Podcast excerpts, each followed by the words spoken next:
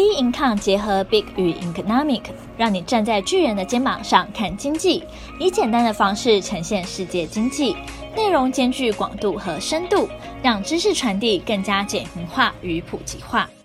各位听众好，欢迎收听投资前沿新观点。今天由我们财经诸葛 David Chen 向各位听众聊聊美股涨跌互见，投资操作难度持续增加，后市考验技术及专业。我们看一下美股哈，这个道琼斯连续四个交易日哦，全部是往上涨的哈，所以自从这个周一它突破了这个前面的三四三零零这样的一个一个前缘的一个高点，就是它整理区的这个好区间整理的一个高点哈，然后呢突破之后它开始往上冲，所以呢它表现得相当的强劲哈，所以它在周四的时候哦最高它碰到了这个三五三五零哈。那涨幅相当的强，等于说呢是一个很连涨的一个强势。但是呢，呃，大家反观这个费半啊，跟这个纳斯达就不是这样子哦。费半是一个跳跌的一个情况，好，然后呢，纳斯达也是。那当然，其他国家的股市呢，其实呢，并没有像道琼斯这么强。那这样现在呢，是一个什么样的一个状态？然后也是呢，大家比较关心的这样的一个局面。也就是说，后面会不会持续涨？还有呢，对台股的影响到底是什么？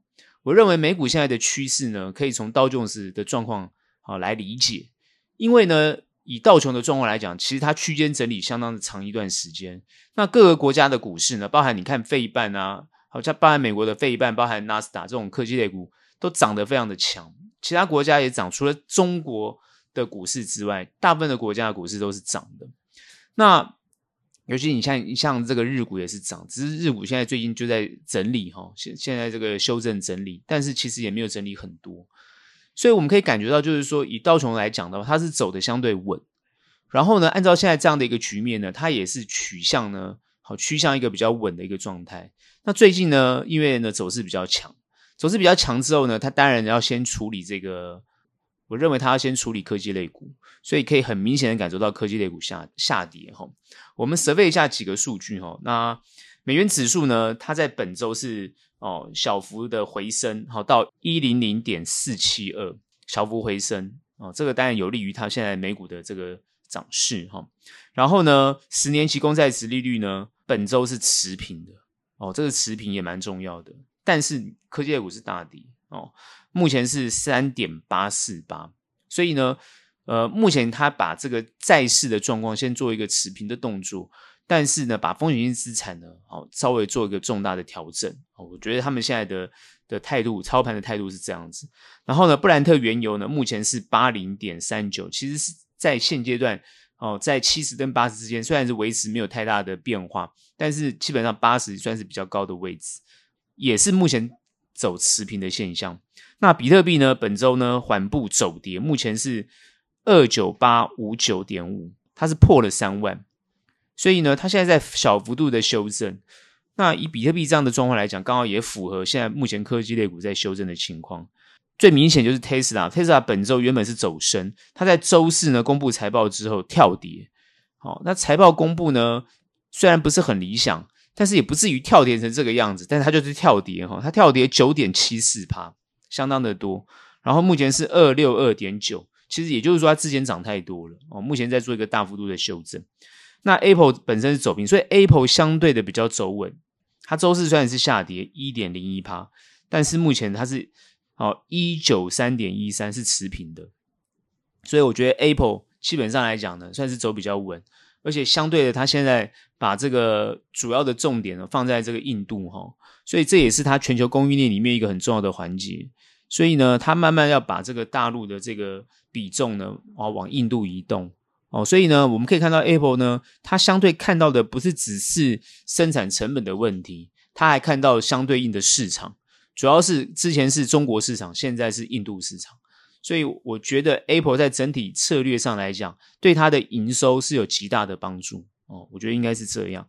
台币目前本周是走贬的，目前是呃三一点二四三。哦，走贬呢，其实对我们现在出国是比较有利。我们现在出国是最近是比较弱哦，然后呢，现在走贬是对我们出口有利，也就是说，对我们外销的这些呃科技类股的公司啊，营收表现是会比较好的哦，但是在投资方面，可能是哦外资呢会有这个卖台币哈、哦、转到美金去的这样的一个现象，哦，这个要特别注意。好，这一周大家比较关心的哦，就是呃台积电的这个法说，那在以美股状况来讲，当然也是有相对大的影响。好，那因为以美国科技类股来讲，之前就是从辉达开始到现在的超微，哦，那当然都是在炒作这个比较强调是 AI 的这样的议题。那科技类股呢，当然是在美股来讲，相对是比较活泼，也是想要做一个拉动的一个状况。但实际上，美国在现在的状态来讲呢，除了联准会比较强硬的要升息动作之外，最大的关键就是大家还是比较在意。啊，经济软着陆的这个情况，好，以现在目前状况来讲的话，美国的经济到底是好还是不好？其实应该是说有些好，有些不好。那整体来讲呢，还是偏弱。因为以法人的观察的角度来看，以看这么多的企业状况来讲，其实他们还是比较偏悲观，因为他们不会只着重在科技类，而不像台湾的科技比重或日本科技比重这么高。他们通常都是有很多的，比比如说各大产业，所以它这么多产业里面，它是看整体的。那以整体的状况来讲，当然都没有比科技类股好，因为科技类股它是领头羊哦，也就是说科技类股是比较容易哦，这个凝聚这种所谓炒作的氛围哦。那其他的企业，它就很明显看到是营收跟后面预估的状况。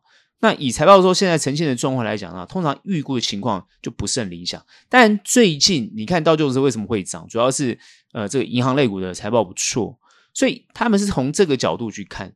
通常影响股价，对于美股来讲，影响股价比较关键的因素还是对于他们实际的营收跟对后面的预期。也就是说，整体的法人来看的话，对于后面的预期就会不是那么的乐观。但是为什么股市还是会涨呢？主要的关键还是一般的人对于上一周评估，比如说 CPI 的下降，到这个因为通膨要缓解或者慢慢走向二，然后这这时候联准会就会开始，他们期待联准会降息。好，其实不是联总会升不升息的问题，是他们直接是期待联总会降息。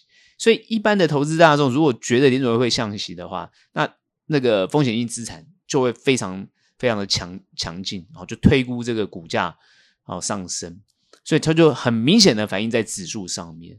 这就是现在美国现在目前的状况，就是说，以目前的经济状况来讲的话，它当然不是很糟。为什么？你看就业的情况就知道，它没有很糟。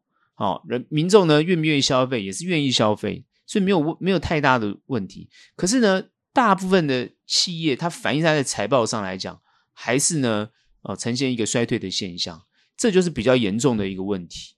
也就是说，大家对于后面经济的情况还是没有很乐观哦。那对股市很乐观没有错，可是对大部分的其他产业来讲呢，它并不乐观哦。这个呢，就要很明显的要去认识到这个情况。那通常它其他的产业表现的不好，也跟全球的经济有关系哦。主要就是美国是一个很重要的，就是一个全球的全球化的一个国家。那在全球化的情况之下呢，它很多的产品，不管是进口或出口，跟其他国家联动就相对的高。比如说，现在他们最关心，当然就是像中国经济的成长情况。哦，你说他为什么跟他竞争，甚至要跟他做敌对的动作？但是他为什么要关心他的经济？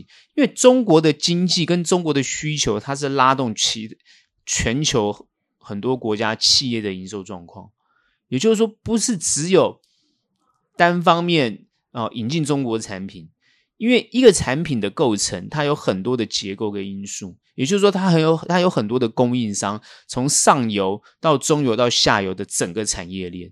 那如果你今天中国的需求不振，那它就会影响到全球的经济状况，这个是很重要的。所以，一般上位者在做决策的时候，哦，一天到晚在谈这个什么敌对啊，或者是哦谈什么地缘战争啊，或地缘的这些问题啊，它就是会影响到。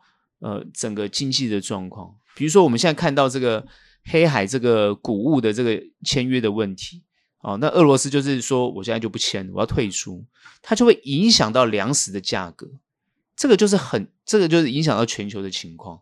所以说之前其实是很明显全球化，后来是因为川普起来之后，它变成是哦要这个强调美国制造，所以他跟很多的国家的这个签的这些约定啊，或者是贸易的这个，他全部都把它改变了。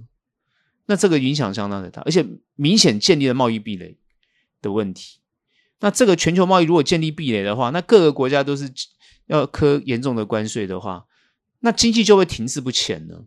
好，这也是现在很多这个法人也好，或者说很多经济学家最担心的一个情况。全球是一定要贸易的，因为贸易才能刺激整个经济的流通、经济的成长，当然就会增加消费，也会增加所得。这就是一个最重要的一个观念。但如果他没有这样做，而且建立了严格的贸易壁垒，那你只能在自己的国内来产生这个消费跟生产，你的市场相对小，那财富也不容易累积，好，那失业率就会增加。这就是现在很明显有这种状况。那最近因为中国很明显就是说，他现在年轻人的失业率高达百分之二十，也就是说，现在目前中国哦，可能因为他之前做的这个。几个重要的这个监管的动作哦，包含不管是对阿里巴巴，或是对于很多哦，包含房地产的这些事业啊，恒大嘛，好，这个整个做了一些监管的动作。那你今天做了这个事情之后呢，你后面就要承担哦，这个企业它就是你就不做嘛。你如果要这么这么样的严格，那我们家就就就就不投资啊，哦，那当然就业情况就非常严重。所以他现在年轻人失业，我们看到最近他们的政政策是要年轻人几十万年轻人找不到工作的，你就下乡，哼要鼓励你下乡，这是一个不得已的做法啊！你想想看，大学毕业然后去务农，这个很多人是不愿意的，这才是一个最大的问题。所以他现在一定要解决这个问题。他过去为什么没这么问，没这个问题？你看中国自从这个很多。哦，他的这个薪资的调整啊，他这个制度的改变啊，很多企业慢慢是离开中国哦，比如制造业就跑到越南啊，现在又跑到什么印度啊，整个都跑移移走，而且这个移走不是只有一个国家，是很多的外商企业都移走。那你觉得它这个影响大不大？非常大。那你今天自己国内的制造业又没有办法填补这个缺口，那你就会造成很严重的。的失业率，好，再加上你科技又被限制住，好，所以这个对中国来讲呢，就是相对影响相对的大。所以美中之间现在在谈这些，呃，不管是贸易也好，或者是科技的这些这些关键技术也好，他们现在是要想办法把它谈谈妥。双方，我认为如果没有谈妥的话，那真的就是七伤拳哦，伤敌一千，自损八百，就是这种概念。哦，目前就是这样状况。所以这两国如果他没有办法在这个专业分工上谈谈妥的话，那对于民众来讲，对一般就业情况影响就相对的大。啊，我觉得这是不管是啊拜登也好，或者习近平也好，他们应该现在比较努力在思考的问题上。好，那现在我我觉得中国它在经济慢慢要恢复的情况之下，现在应该就是好，你看李强的动作就知道了。好，现在是积极的，包含要把一些监管放宽啊等等之类的。我就希望企业呢，啊，尽量招聘员工，解决这个失业率的问题。因为失业的问题解决，薪资问题增加，它才能真正解决消费的问题。那消费问题一被解决的话，经济自然就会缓步上升。那这个东西就是不变不变的道理啊，这个是通理。你去看这个国外的企业啊，或是各个国呃，你看各个国家的状况，看国外很多呃这个政策的执行，它大概就是这样。那最大的问题是，很多时候呢，如果你刺激消费，好，那或者是增加就业，你这两两块你没有办法做得很好的话，哦，你政府如果没有能力去刺激这件事情的话，因为政府通多半是举债来做这个事，如果你政府他没有办法再继续举债做这个事情的话，他的问题就会越来越严重，也就是说，他的经济问题就是没有办法解决。现在各个国家的政府就是用举债的方式来做这件事情，来做这个事情，哦，然后呢，你看，不管是民主国家也好，或像这个共产国家，都是在做这个事情，因为他们当然就是希望能够真正解解决就业问题、薪资问题跟所得问题，然后再消费问题，然后再增加刺激自己国内的产业的这个这个进步的问题，所以它整个是一个一流一连串经济的问题。如果它没有导正的话，在没有导正的情况之下，它所产生后面延伸的，那就问题就非常大。那这就会很明显反映在股市上。好，那我们讲了这么多，现在怎么去看后面的走势？我认为刀重是走，因为我们现在看，不管是礼拜三、礼拜四这两根 K 线，它都有留上影线，也就是说，它还是要修正，不可能一直往上冲，一定要修正。所以下周一定会修正。好，那我认为应该会修正到这个三四六五零，又是在这个三四六五零这个位置上，看能不能缓步缓步把这个这个底部啊打出来之后，等于说是这个区间整理的上缘把它打出来之后，然后呢慢慢再缓步往上，我觉得会比较健康。然后呢，费半纳斯达还会持续再修正一下之后才会反弹，在这个地方，不管是费半纳斯达，它就会用反弹的方式来做哦。那短线上的操作呢，哦，持续难度，呵，持续难度。我跟你讲这个难度已经讲很久，它就是持续难度。也就是说，你短线操作要赚钱，手脚要够快哦，手脚要够快。然后呢，呃，要做强。但是如果是你想要发掘，被低估的，想要这个呃，等于说是低阶或者是切入，那你如果选择的是不是很强的，或者你想要什么底部起涨等等之类的，那你可能就要花一段时间去等，而且最重要是营收获利要能够接上来，如果没有接上来，好，那那个企业呢，也就是你的股价呢，就会停在那个地方不动，甚至往下走，所以难度还是操作的不会很轻松。啊，因为以现在的盘势来讲的话，它并不是一个轻松的盘势，它相对考验的技术跟专业。好，所以呢，这点呢，我对美股的看法呢，还是持续，这是一个技术跟专业的一种盘势。好，它不会有太大让你有很多惊喜的动作。好，主要还是强调，法人他对于后面。不是那么乐观的哦，你看台积电就知道了哦。台积电就是一个荣枯的一种，一个科技业荣枯、科技制造业的一个荣枯的指标。那科技制造业所反映的就是科技的消费。那消费呢，如果不振的话，它企业没办法拉高它的营收的话，当然它就是裁员啊、减薪等等之类就会出现了，那就是衰退的一个明显的情况。哦，那这一点就是大家必须要去关注的。哦，后面的情况，所以不容乐观。但为什么指数不会跌？哦，什么行情还是这么热？主要是大家认为经济还是会复苏的。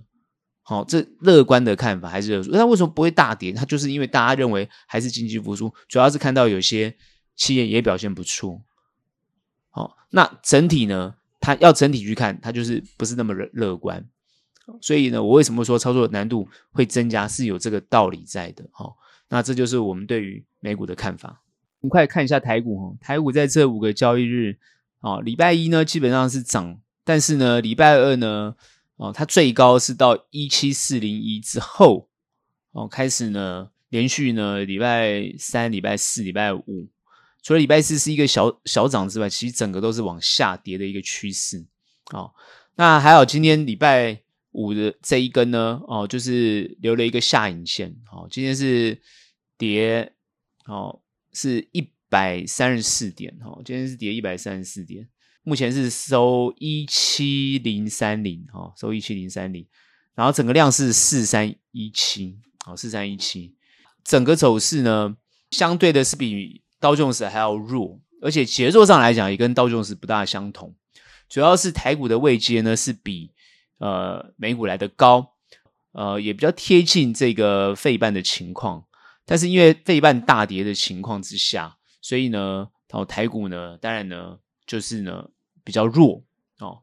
那连续这四根从礼拜二里开始的四根 K 线呢，它走的比较弱，但今天呢留下影线，代表说这个地方想要走一找一个比较明确的支撑，想要守住一万七哦。那因为今天原本跌的蛮多的，两百多点哦。那大家都知道，整个的关键哦就是这个台积电的法说哦。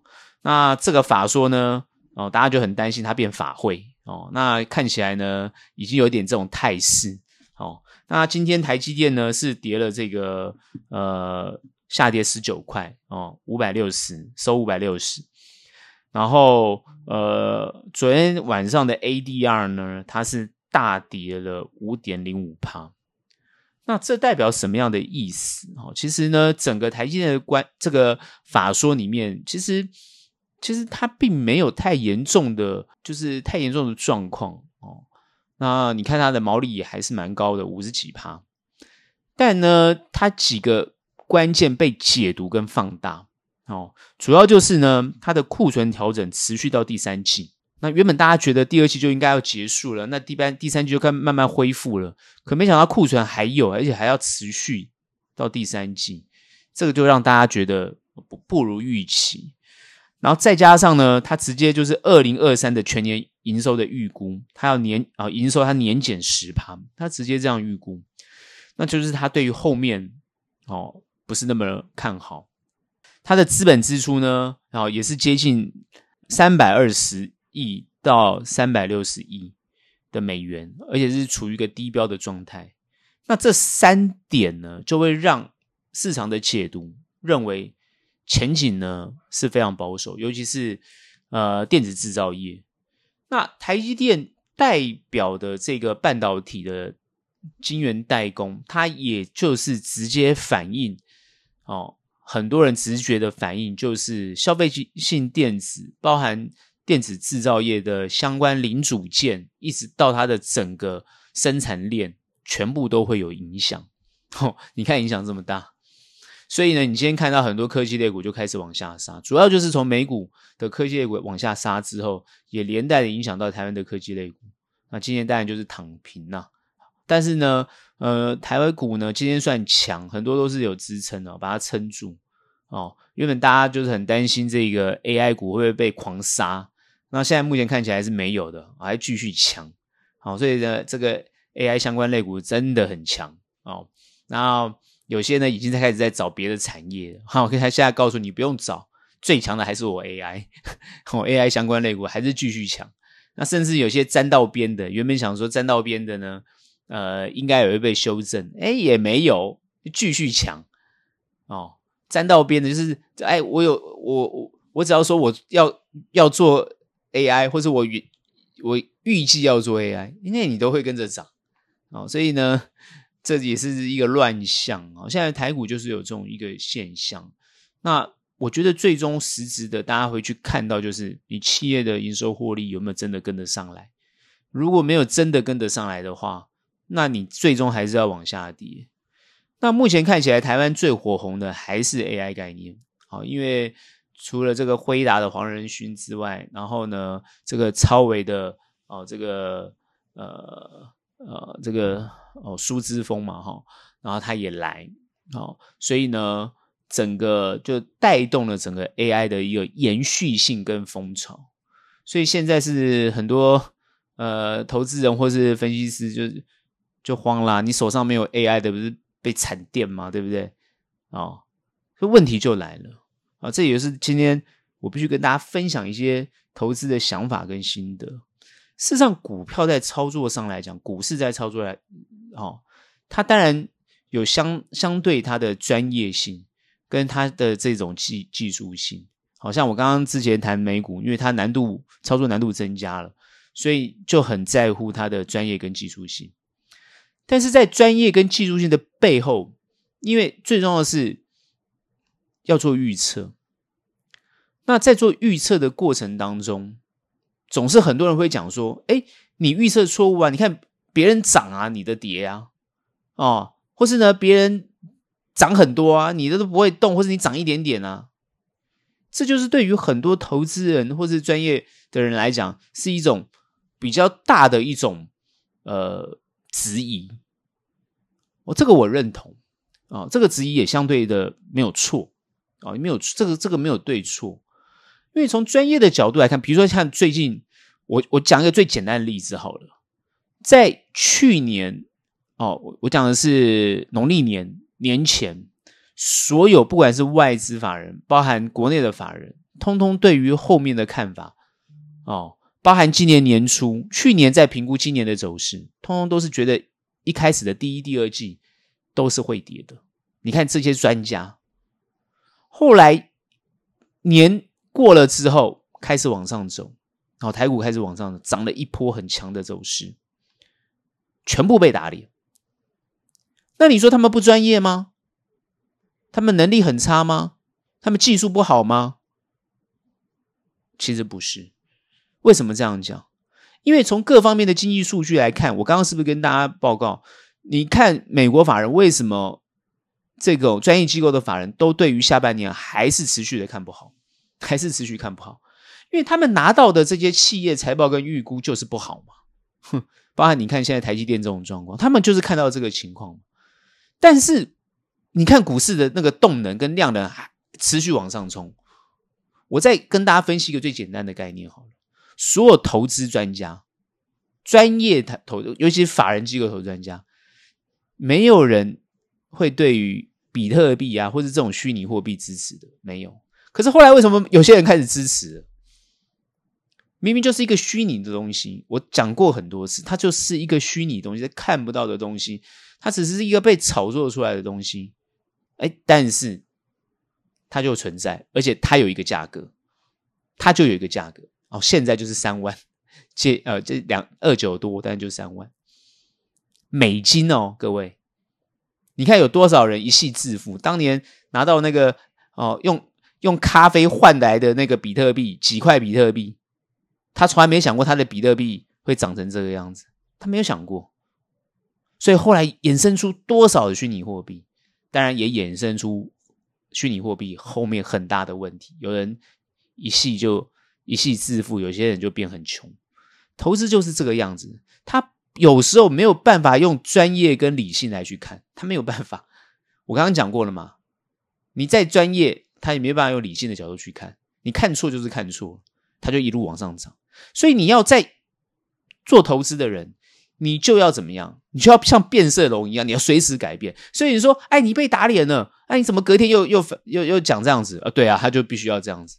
马上要转变角色，你看美国的投资人，尤其是法人机构，嘴巴讲不看好，可是呢，狂买。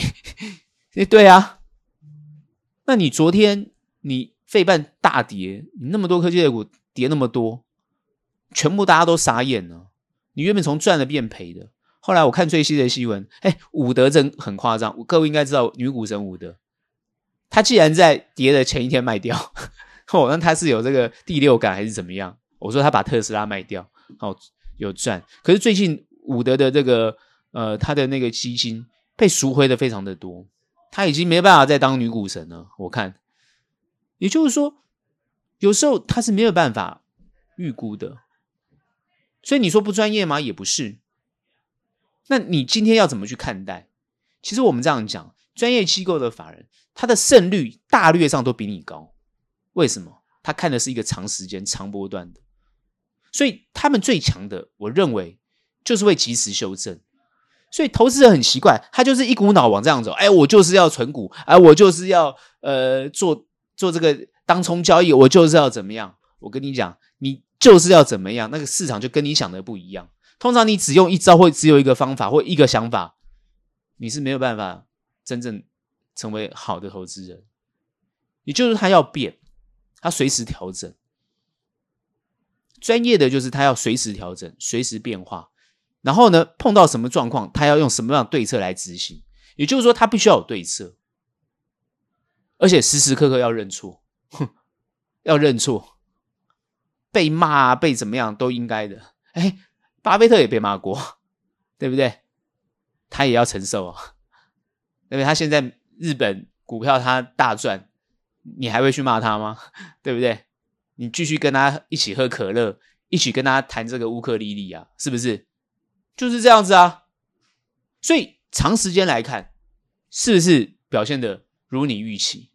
如果长时间来看，他的表现如你预期，他就是够专业。他这个法人机构或这个法人团队就是值得你信赖。我讲的就是这么这种概念。你不能看一个点，你你看一个点。我觉得你每次看那个点，你都不会满意的啦。如果你去看这个大摩的操作，你每个点你都不一定很满意，你都觉得太逊了，比你还差，信不信？信的，你绝对是这样想的。可是他是他是大型的法人机构，而你只是一个个人投资人，对不对？所以你可以当个人投资人，你不用相信专业机构。可总的胜率来讲，你终是终究会输他们，就是终究会输他们。所以有时候我们听到那个呃。基金公司打很多广告，有没有叫大家定期定额啊？叫大家这个长期持有啊？叫大家怎么样怎么样啊？那甚至甚至有些呃，这个达人在推广什么存股啊？其实这个也没有什么对错，那没有什么对错，因为长时间拉开它，搞不好绩效比你好，那 这没有对错。但是你能不能忍受这样的一个状况？也就是说，在跌的时候，你有没有这个勇气去买？涨的时候有没有勇气去卖？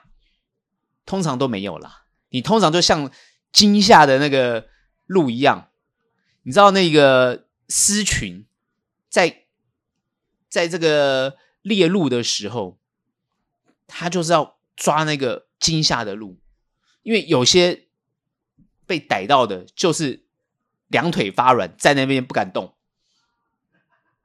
那有些就有警觉性，赶快跑。所以我们去看那个，你看那个呃动物频道还是什么的，你就会发觉他们怎么去，他们就专门抓那个两腿不敢动的。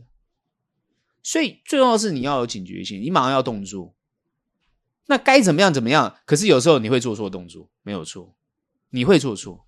比如说你卖太早，你买你买太买太快，卖太早，常常会是这样子。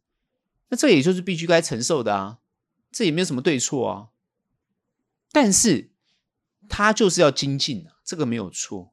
就是说我怎么样能够做得更好哦，我觉得这是一个很重要的观点跟想法哦。他没有绝对完美的，所以那时候那些在追求完美的那些想法，我觉得大可不必，大可不必，也没有什么好自责的哦。那这个就是自然界应该要存在的状况，但是你的胜率就要够高，我的认为就是这样。所谓的胜率就是正负之间，你要正的比负的多，那你才有资格当一个专业的专业的人士。好，不管是呃个人投资者或者是机构投资人，都是一样的。你吃这行饭的人，你就要有这个认知，你就要绝对有这个认知。所以我谈的是一个很重要的投资观念。哦，这个观念非常重要。我觉得投资人在最近的这个盘势。不会操作，哦，其实也不是最近这这种盘势上上下下震荡幅度很小的情况之下，你真的不会做了。你不会做，你就承认啊。但是呢，呃，不会做的不是承认不会做，而是呢要研究怎么做，要拟定什么样的对策来做，才能把效益创造得更好。我觉得这才是真正专业的态度。所谓的专业态度，是你不管做好做坏，你都要欣然接受去面对。哦，而不是呢，哦，这个躲起来，哦，或者是呢，哦，就就就此放弃，那这个我觉得不够专业，哦，而且呢，对你的工作上来讲，或者对你的投资上来讲呢，哦，你不够认真，那自然你是输家啦。我认为就是这样，所以很多人说，哎，我玩玩就好，我我只是玩一下而已，那你可以玩一下没关系，但你不要把胜负看太重，真的就是这样，不要把赚赔看太重。你你你是玩一下而已嘛，但是如果你是专业的话，你就要把那个胜负记得很清楚，然后呢，怎么样把它做得更好？我觉得这才是对的态度。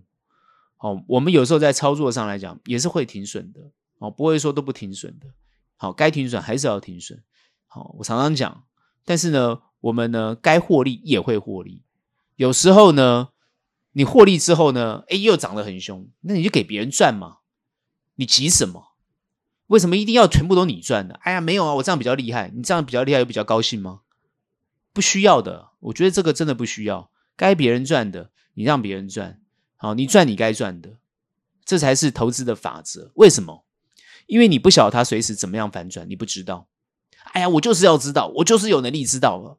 那你又不是上帝啊！不行啊，我要找很多的指标，然后找很多的这个技术，我要找很多什么什么什么，那也没关系。也有时候也有可能有这种状况，那当然又恭喜你，你可以赚得更多，这也没有问题。但终究有时候哦，会不如你预期哦，那你也必须要承担那相对的后果。哦，我这样去去劝一些投资人哦，我觉得真的是劝，因为投资人总是觉得自己要卖在最高点，买在最低点，但通常你不是。你不是那个操作，就是你不是那个主要的资金，或者你不是那个所我们大家很多人讲所谓的主力啊等等之类的，你不是那个角色，因为你也没那么多的资金，所以股票拉也不是你在拉的，你没有办法预估的，这个你没有办法预估。哦，有时候你看天气也是一样，跟你讲会下雨，哎，它就没下雨，连天气预报都会错误，就是你有时候没办法预估的，你只能就过去的资料跟经验，你来做一些评估，然后做一些事实的的这个等于说调整跟修正，哦，来做预测，但它终究没有办法百分之百这么准。但是呢，你你要记得一个观念，就是相对准，你还是一个赢家。而且最重要一点，然后你有做很重要的轮动的动作，你觉得不能够像一只惊吓的的兔子一样，哦，或者惊吓的这种小鹿一样，在那个地方两腿不动，那绝对不行，因为你后面的亏损会越来越严重，会亏损扩大。好，我们这个经历过几十年，这种经历过这个上下。看的非常的多啊，对不对？零八年海啸我们也经历过，台股跌到三千多点呢，这没有什么，这看在眼里，这都没有什么，该怎么操作该怎么做哦，赚赔之间其实就这么一回事哦，所以呢，呃，我们现在看台积电，我们回到讲台积电，就像很多人看到台积电这个预估非常紧张啊，这很不好，可是各位有没有看到台积电人家也是强调。哎，AI 需求很大哎，对不对？我们产能开满了都不够啊，AI 晶片需求非常大哦。他们后面不管是三纳米也好，那几乎产能都蛮窄的。也就是说，台积电未来还是非常好。哼，所以大家就是放大那个点有没有？哦，觉得啊，这个库存啊还是有啊什么，然后就开始大跌，其实没有意义的。但是没有办法，股市就是这样子啊，反映一个消息，所以每天的股票都跟那个消息在那边影响来影响去的。所以真正在做的，就是真正投资的高手，其实不会受这些消息的影响，是不大会的了。哦，但是还是做短的，当然就是要关注这些消息哦。你短线操作，你当然就没有办法避免。所以呢，台积电的状况，我们基本上看的还是好的，虽然它。呃，库存库存总是会消化的，对不对？然后全年营收是年减十趴，但人家营收还是很高啊。也就是说，台积电还是很赚钱，它毛利这么高，是不是？你三星要追到台积电都很困难的。现在能够跟三星，对，能够跟台积电竞争的，当时当年这个，呃，张忠谋就讲了，哦，能够跟台积电竞争，比如三星。格罗方德，但你看今天他们都在后面追车尾灯呢，所以台积电还是很领先的，而且台积电一直保持领先。他的法说通常讲的比较保守，哦，但也讲的比较实在，这就是为什么大家会惊吓的原因呢？因为他都讲的很实在，所以大家就很惊吓。可你实际去看内容，其实它里面多半他他觉得影响都不会很大，他都还是认为后面还是市场都是看好的，他还是看好。只是哦，大家都放大他比较负面的解读，尤其他营收年减十趴这件事情，哦，然后大家也担心他的毛利率。那事实上，他的毛利率还是非常高，哦，卖一颗就赚一颗。那你觉得嘞？毛利高不高？你什么东西卖一个东西可以赚一个东西的，对不对？哦，当然，你看星巴克为什么买一送一啊？那就是他们之前都是都很便宜，是不是？现在都太贵了，可以买一送一。所以一般来讲，你就看毛利就对了。那基本上台积电不可能买一送一的，它永远维持高毛利，因为它就是独门技术嘛，对不对？它的良率就是比别人高嘛。你你三星就是跟不上嘛。哦，那现在三星一直放大化，而且你看哦，美国是刻意在扶持三星哦。哦，因为现在你要看这个美国企业，他们不会被一家公司绑死，他们都会刻意，尤其你看 Apple 的策略。他们绝对不会被一家公司绑死，他就会持续培养二三线的公司，分散投资，然后回过头跟你一线的厂来砍价。只是台积电一直都不会被砍，就是很厉害的地方。哦，那这就是他拥有他的一个核心的关键的能力。而且我们认为他的技术不是他的关键，他的人力资源才是他的关键。哦，所以呢，哦，我觉得为什么台湾的呃。这个科技产业的失业率情况不会那么严重啊，那就是因为我们在这方面的发展特别成熟，所以台湾在科技人才的培养上来讲，哦，我觉得就是因为你整个说穿了就是你要就业就得顺，就业顺畅，你就要往这个方向走，哦，就要往这个方向走。所以我发觉现在的大学也越来越务实，好，他们会寻求就是说你各科系，好，然后呢，你未来要怎么走，甚至在这个大学的第四年都鼓励学生去实习，好，甚至研究所。哦，硕二也鼓励你去实习，就是你要跟第一线做连结，而不要只是纯粹只是学术上的研究而已。这我觉得相当健康，因为你培养出来的人才是要能够投入企业，然后让企业更茁壮、更成长。这是一个相对正确的方式。也就是我认为，台湾现在要更关切的是，在企业的人力投资上来讲。要怎么样能够创造更大的附加价值，包含领先的技术，那这个才是更重要的。那这样子可以很明显反映在它的财报，跟反映在它的这个营收获利上，然后这样子股价涨得才会很健康，而不是被炒作上去的。好像你最近看那个大同的那个情况啊，你像最近看到中心店这种情况，他们就是被这个重要的消息受影响，比如说大同啊，它是这个华映的问题，在中国大陆。哦，被限制啊，要罚款，要限制，哦，然后呢，影响到他。可是大同人家看的是他的这个，不是他的产品。好，我说投资人都看着他的是这些啊土地啊，这些等等之类的附加价值。好，然后呢，你看中心店啊，就是这个呃云豹战车的问题。但是它本身来讲，是不是还是能够持续的在能源在电？好，这个重电方面，啊，持续的创造营收。那今天呢，也是从连跌两天之后开始涨，今天涨两块，这就代表说你今天是不是受那个消息影响之后，后面能不能迅速恢复啊？好，那台股因为都是受消息影响，没有错。可是你要拉长去看，所以你投资拉长去看，你终究报酬率会很高。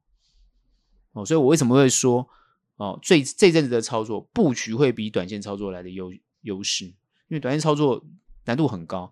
但是你布局操作获利会相当不错，哦，这个就很正常啊，哦，但是投资人不能够啊，那这个那个马上就鸡飞狗跳，心情很紧张，不需要沉稳一点，真的沉稳一点，哦，你越沉稳，你越能够轻松面对这个行情，你的绩效才会越好，哦，那呢，今天我花点时间跟大家沟通一下这样的一个操作操作的心态，哦，总总比你这边患得患失来得好。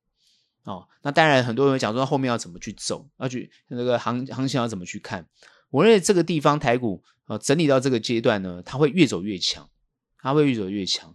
好，所以呢，它上上下下在这边做造造成一个呃涨多后的一种拉回。但你从今天的下影线去看，你就知道台股还会持续往上。